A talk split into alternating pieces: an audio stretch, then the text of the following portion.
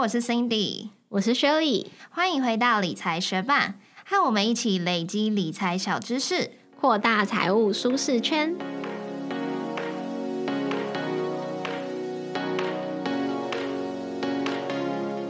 在节目开始之前，我们想先来念一则学伴在 Apple Podcast 给我们的五颗星留言，他的名字是瑞呼。他说：“Cindy 跟 Shelly 真的亲切又认真，节目每个礼拜必听，IG 也是追满满，而且常常跟你们在 IG 上面聊天，哈哈哈哈！可以听你们的 Podcast 吸取知识，又能在 IG 上面看到你们分享日常的东西，有种老师兼朋友的感觉，爱心，加油，支持你们！”我看到瑞的留言，就真的觉得很开心，因为我们自己想要传达的也是那种跟大家一起上课、一起学习，但是会跟你分享笔记的那个同学的那种感觉。嗯，所以嗯，瑞有感觉到我们想要传达的这种定位，就觉得很开心。然后我们很喜欢在 IG 上面跟大家分享我们的生活，然后也很欢迎大家来跟我们。分享你的生活啊，跟我们互动，分享你的想法，我们都会超认真的回的。谢谢瑞的五星支持，也谢谢正在收听的你。节目准备开始喽！最近很红的黄小玉，你有听过吗？有啊，就是黄豆、小麦、玉米这三个农产品的名字合在一起。对，它很像一个什么卡通人物里面的名字，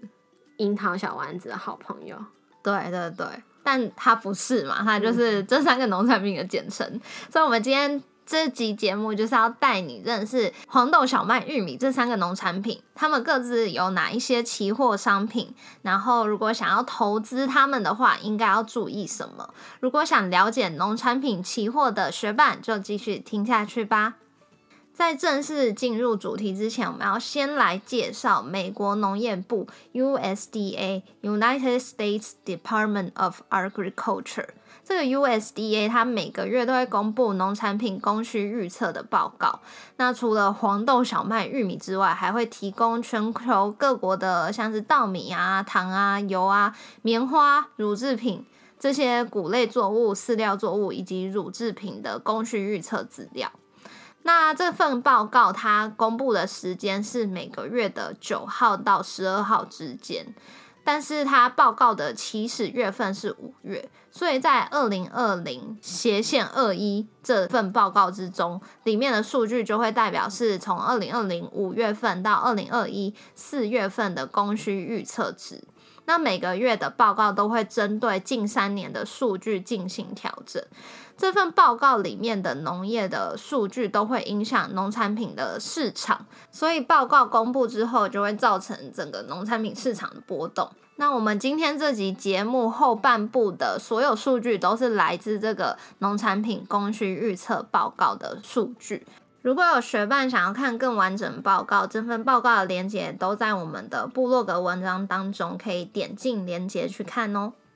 那先来说说黄小玉之中的玉米，玉米是世界上总产量最高的农产品。从那个农产品供需预测报告之中，我们可以看到，二零一九年五月到二零二零年四月，全球的玉米产量就有十一点一六四亿吨。那玉米除了作为粮食直接食用之外，也在畜牧业当中扮了很重要的角色。因为全球有一半以上的玉米都被拿来当做是牛、猪、鸡、鱼的饲料。不过除了饲料之外，玉米也可以加工作为玉米糖浆，提炼成玉米油，也可以透过化学反应把玉米转化为乙醇，也就是酒精，嗯，当做一种再生的能源。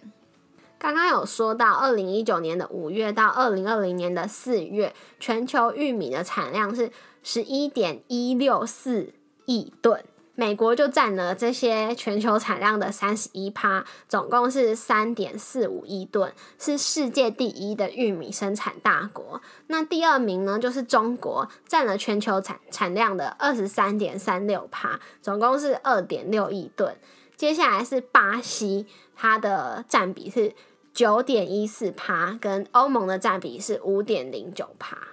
根据农产品供需预测报告，去年二零二零年五月到今年二零二一年四月，预测全球玉米的产量是十一点三三亿吨。然后预测玉米生产量的前五名国家也是跟去年一样的。也因为美国的玉米产量是最大的嘛，因此关注玉米市场的投资人跟饲养业者都要特别注意美国玉米的生产状况跟出口政策。由于玉米它是适合生长在多雨潮湿的环境，所以美国的中西部也因为当地的土壤水土保持的比较好，可以在雨量不足的时候提供玉米良好的生长条件。因此，美国的中西部也有玉米带的这个称号。除了全球玉米生产量第一，美国也是全球第一的玉米出口国。从那份报告显示，二零一九年五月到二零二零年四月，全球的玉米出口量为一点七五亿吨。那美国就占了全球出口量的二十六点八一趴，总共是四点六九千万吨。第二名是阿根廷，占了出口量的二十二点八趴，再来是巴西的十九点五四趴，乌克兰的十六点五三趴。那你有发现吗？这四个国家的玉米出口量其实就将近全球玉米出口量的九成嘞。而且从二零一九年的资料来看，美国就只是把它生产玉米量的十三趴拿去出口，这个出口量就已经占了全球的二十六趴了，实在是很可怕。果然是玉米的出口大国。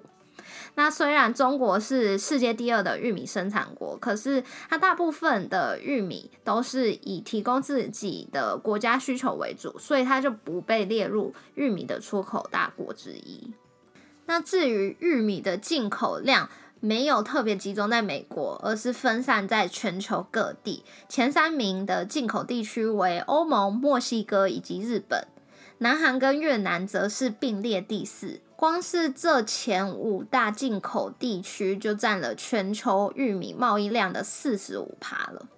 台湾的玉米也是仰赖进口，每年台湾都会向美国、巴西这些国家进口大约四百五十万吨的玉米，国产饲料玉米的自给率只有零点五趴。因此，当国外玉米产量不太稳定的时候，玉米价格升高也会影响我们国内进口饲料的价格。那饲料的价格上升，它的成本就会连带影响到肉类的价格，导致物价的升高。我前，然后在过年期间吧，我就看到一个新闻，就是好像屏东那里忘记是养鸭还是养鹅的，反正就是那个饲养场，就是因为说最近饲料实在是涨得太贵了，所以他们就不要继续养那些动物了，就欢迎大家自己来抓，要抓多少就抓走。这么这么对啊，好像一天还是一两天还是几个小时就抓完了，然后他就不做了。哇！所以他也是很佛心诶，他还让就是大家自己拿走。对啊，他可能就很累，或者是以前赚够了吧。所以就是生活中可以看到这个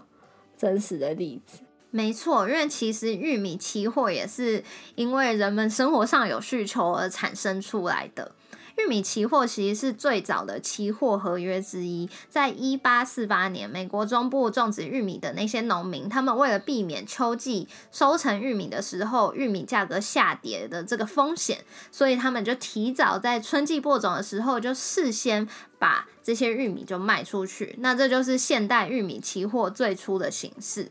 一八六五年。世界上第一张标准化玉米期货合约在 CBOT 芝加哥期货交易所上市交易，也让玉米成为最早交易的农产品期货。我们刚刚上面的数据就可以知道，玉美国在玉米的生产量啊，还有出口量都占有一席之地，所以美国的玉米期货价格就变成了世界上玉米期货的价格指标。那投资人就可以根据我们刚刚说美国农业部它的供需预测报告，它发布前后的市场走向，在期货市场中采取他们想要的行动，让玉米的买家卖家可以透过这样玉米期货来管理他们买卖玉米产品相关的价格风险。那接下来我们就来介绍一档玉米期货。我们要来介绍这档玉米期货是芝加哥期货交易所的玉米期货，代号是 ZC。那这档期货是实物交割的合约，它的合约月份有分为三月到期、五月到期、七月到期、九月到期以及十二月到期的合约。它的合约规模是五千英斗。英斗是一个我们非常不熟悉的容量单位，一英斗的玉米称起来大约会是五十六磅。那刚刚说到的合约规模五千英斗，算起来就会是一百二十七公吨左右。嗯，而且英斗其实它又有另外一个名称叫做普氏尔 （bushel），所以如果下次看到普氏尔，就可以联想到哦，它是英斗哦。而这档玉米期货的定价单位是一英斗多少美分？每分就是零点零一美元。那我们可以从我们部落格上面的图表，有一张是近五年这一档 ZC 的玉米期货价格，可以看到它从二零二零年八月开始的每英斗三百多美分，一路飙涨到现在二零二一年二零二一年二月十八号是每英斗五百五十二点二五美分。那有什么东西会影响玉米期货的价格呢？首先是季节性循环，美国玉米的播种期大约是落在四月到五月，六月到八月是生长期，九月到十一月是采收期，其他月份就会休耕。那玉米的期货会受到玉米价格的影响，采收期的玉米存货会比较多，因此这段时间的价格通常会比较低。那玉米价格的低点会落在采收期的下半年，玉米的价格高点通常会落在。上半年。再来就是玉米的存货跟需求，存货需求比就会等于每年期末的存货除以需求，代表现有库存可以供应几年的需求，单月会是 percent，概念就会类似于原油的备用产能。那存货需求比它和价格是反向关系，当这个比例调升的时候，代表存货相对于需求高，所以价格下跌的压力就会重。反过来说，存货需求比下降的时候，价格就会容易上升。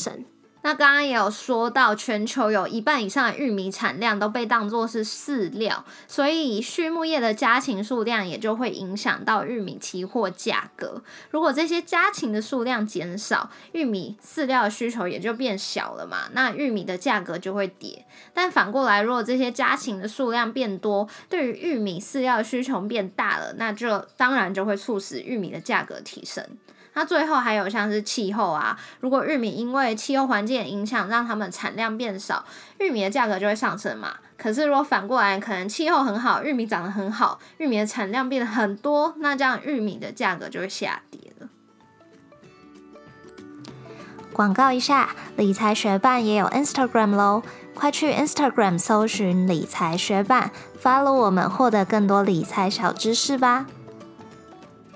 讲完黄小玉的玉，我们现在就来讲它的黄。这个黄就是黄豆，黄豆是豆科植物，它是一种多用途的农产品。一般常见的食物像是豆腐、豆浆，就是由黄豆制成的。而且黄豆的种子它有丰富的植物蛋白质，因此也被称作田里的肉。很多健身的人也常常在喝豆浆嘛。那黄豆它的油脂含量也很高。一百克的黄豆有十六克的油脂，因此全球的黄豆一般都来拿来压制成大豆油，它是仅次于棕榈油的第二大植物油来源。黄豆压剩下的豆粕则会当做动物饲料的一部分，来提高这个饲料的蛋白质。豆粕也可以加工制造成其他食品。在产量的部分，过去美国是黄豆生产的第一大国，但是从二零一九年年中就被巴西超越了。因为南美洲生产黄豆的成本比较低，近年来巴西、阿根廷的黄豆产量就不断的提升。以而且以前中国占美国的黄豆出口量四分之一，但是自从二零一八年中美贸易战开打之后，中国对美国的黄豆加课了二十五趴的关税，就造成美国的黄豆出口量下降。那二零一九、二零二零，巴西的黄豆生产量高达一点二六亿吨。占全球的三十七点四五趴，而美国位居第二，生产了九千六百六十六万吨，占全球二十八点七三趴。这两个国家加起来就占了世界黄豆六成的生产量。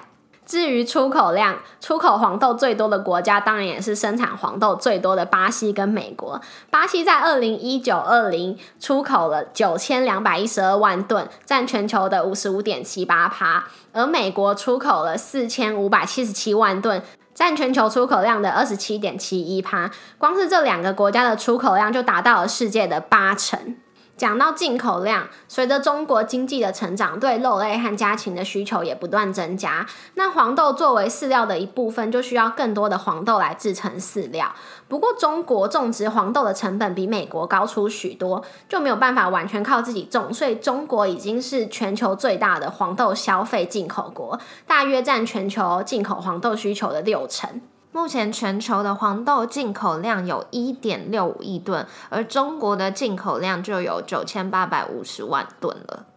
美国和巴西是世界上最大的黄豆生产和出口国。目前台湾的大豆主要仰赖进口，也大多是来自于美国和巴西，另外有部分是来自于加拿大。那根据财政部关税署海关进出口统计资料，二零一九年基因改造大豆的进口量是两百五十八万吨，非机改大豆的进口量只有八万五千多吨。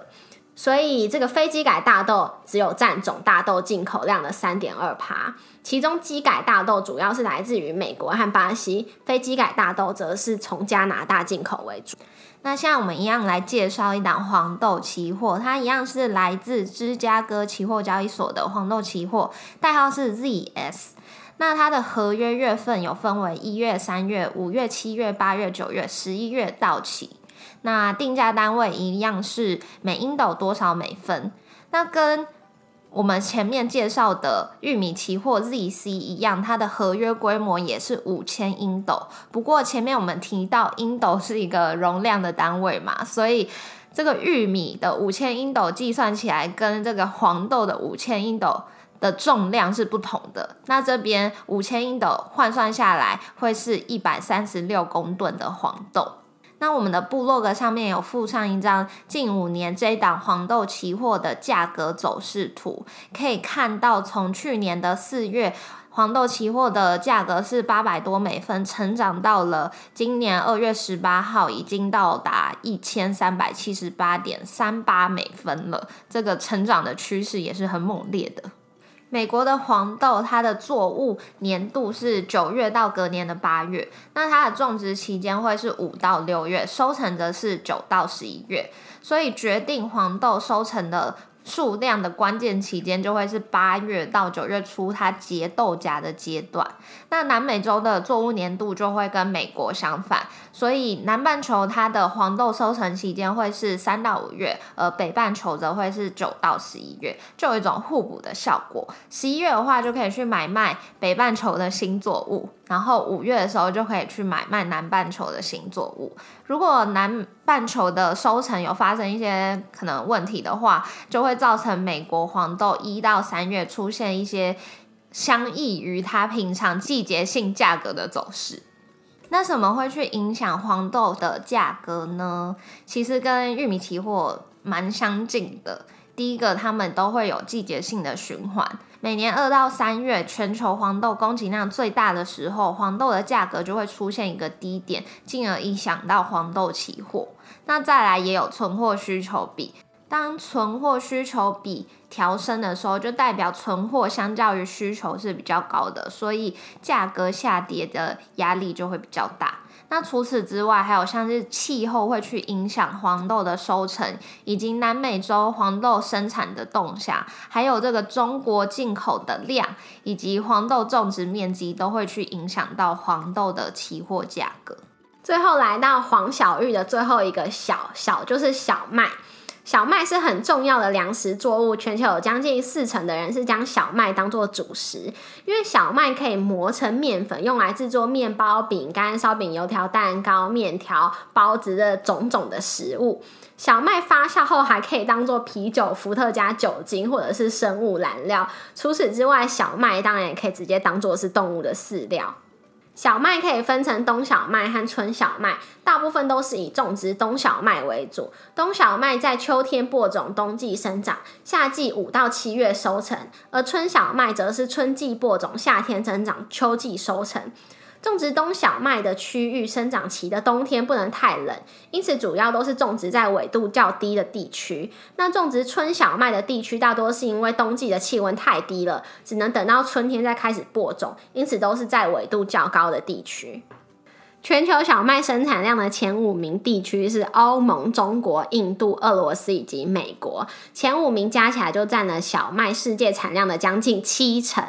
二零一九二零年，欧盟的小麦生产量就达到一点五四亿吨，占比是二十点二三趴。中国的产量是一点三三亿吨，占比是十七点四九趴。在小麦消费量的部分，二零一九二零年全球小麦的总消费量逼近七点五亿吨。中国、欧盟、印度、俄罗斯以及美国是前五名的消费地区。可以发现，中国是小麦的消费大国，也是生产大国，因为小麦也是中国的主要粮食作物。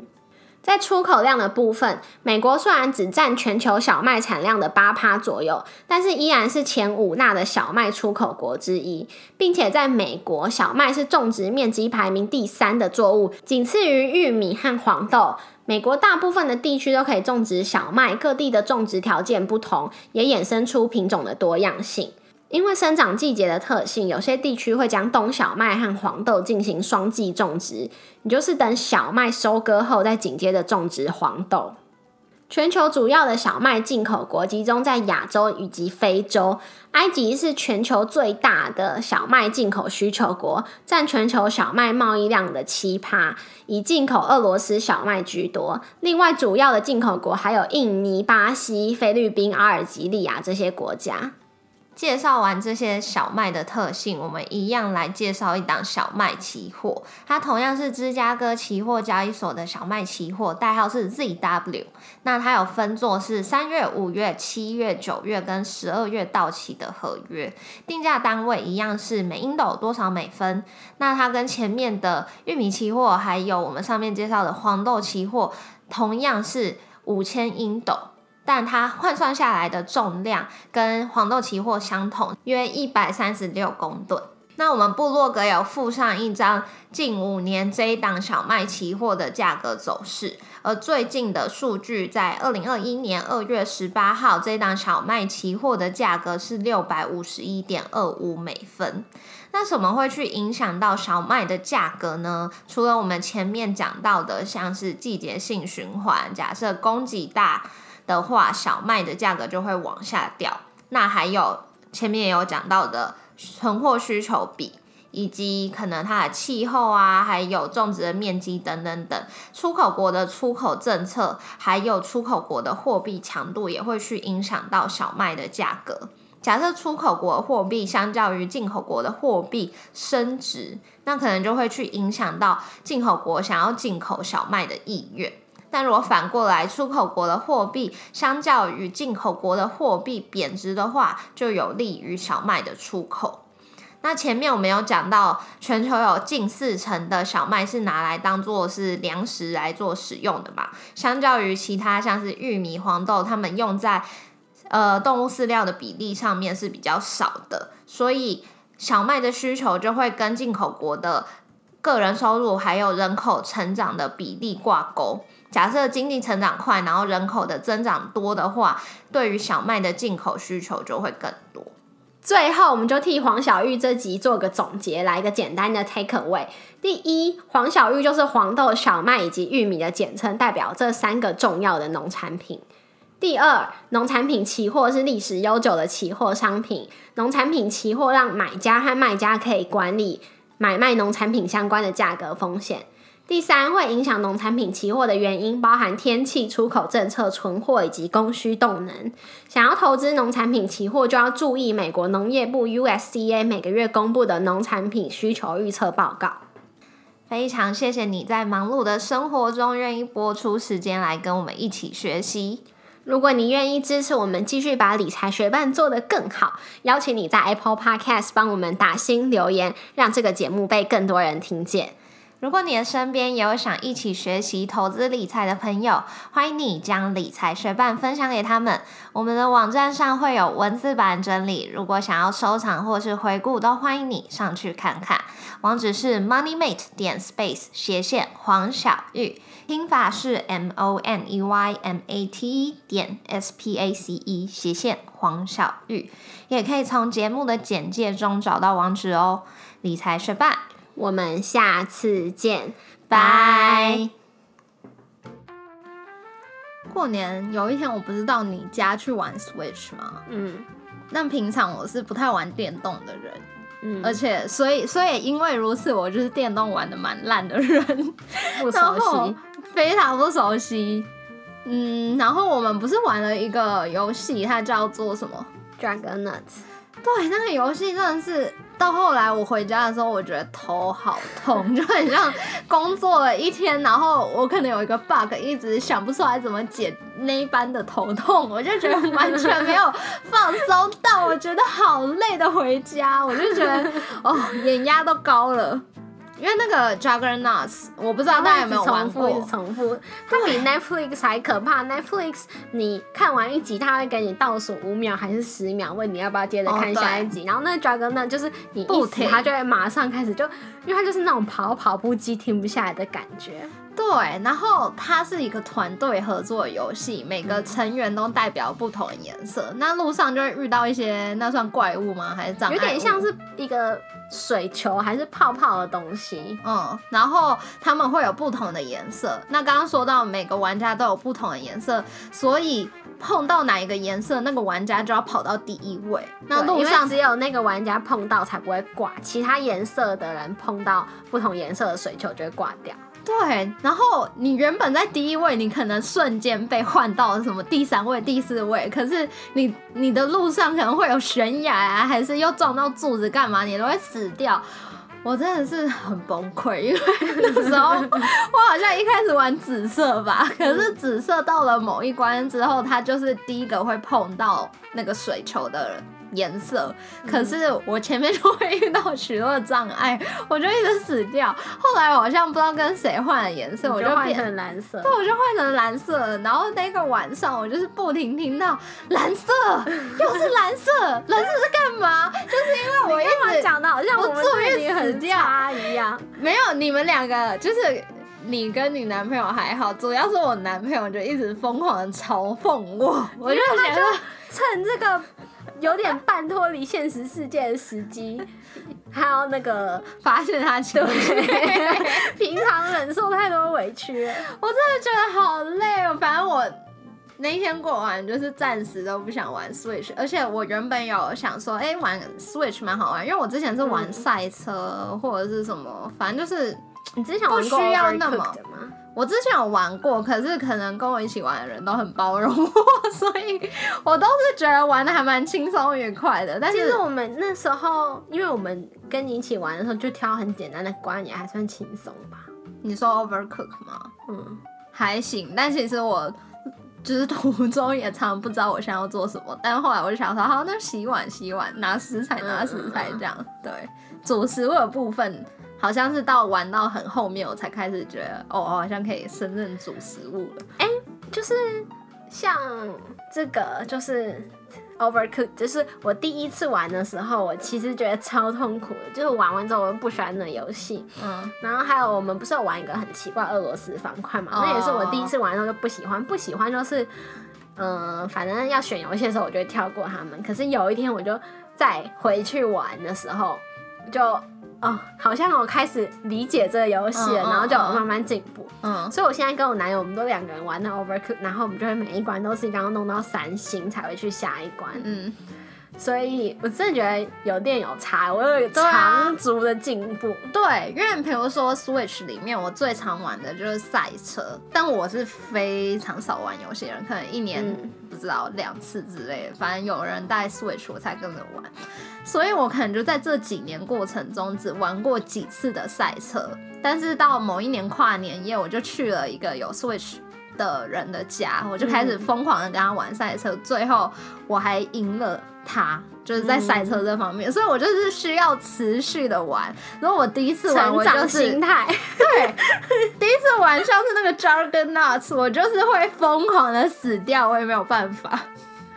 对啊，但是我觉得另外一个人就不能够一直，我觉得对方的包容真的蛮重要，要鼓励，不能责备。对，要不然就会觉得很烦啊。嗯，虽然这只是游戏，但是我们还是可以有一些不错的一起进步的方式。哦，我之前有跟我表弟玩过大乱斗，哪会？大乱斗就是你可以选你当什么角色，里面就可能有那个嗯马里奥兄弟的角色，或者是一些什么像是那个那个叫什么音速小子的角色之类的。嗯然后每个人的绝技又不同，主要就是一个互相打斗游戏。嗯然后，